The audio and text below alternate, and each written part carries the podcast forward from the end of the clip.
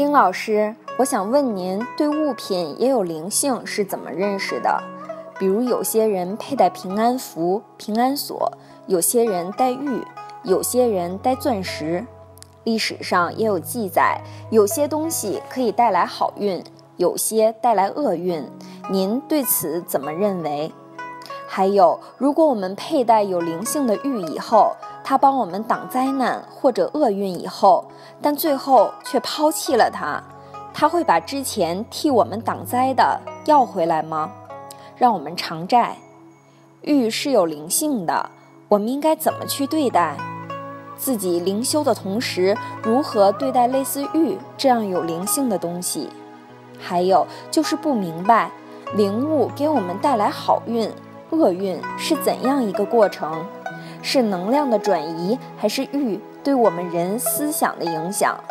而我们思想出现的差异，影响到了我们的行为，造成好的结果和不好的结果是怎样呢？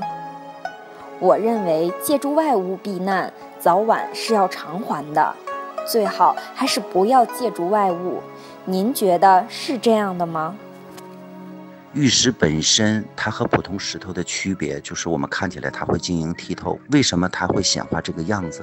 是因为它的灵性更大。这些东西它是有特殊灵性的，有些人感觉不到，有些人能感觉到，它们是有能量的。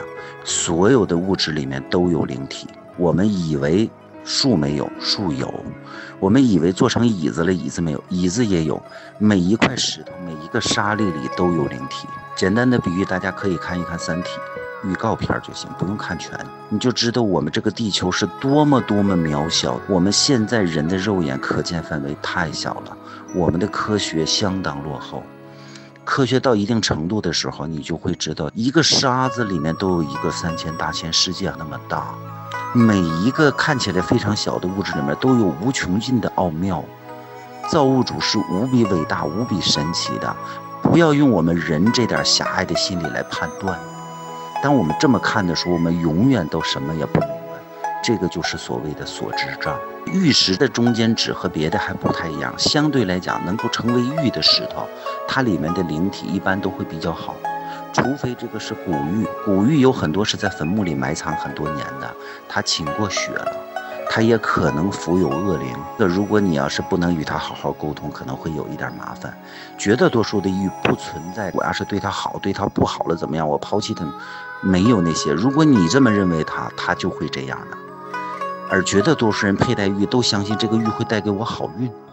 如果丢了，那就是这个缘尽了；如果碎了，它是替我挡灾了。我要感恩它。你把玉想成一个非常高尚、纯洁、美好的朋友，他只会帮你，不会害你。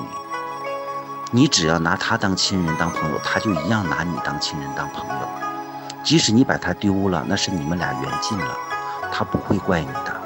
而且他在你有难的时候，他一定会替你挡的。想到这个程度就可以了，不用有那么多问题，那都是给自己整纠结、整烦恼了。我们人的烦恼都是自己妄想出来的。如果我们心足够纯净，我就说我有一块玉真好，我找到了一个这么好的保护神，我的另外的灵性的朋友，那就一定他会特别好的，没有什么早晚要还。为什么造物主会造这么多外物，就是要给人用的。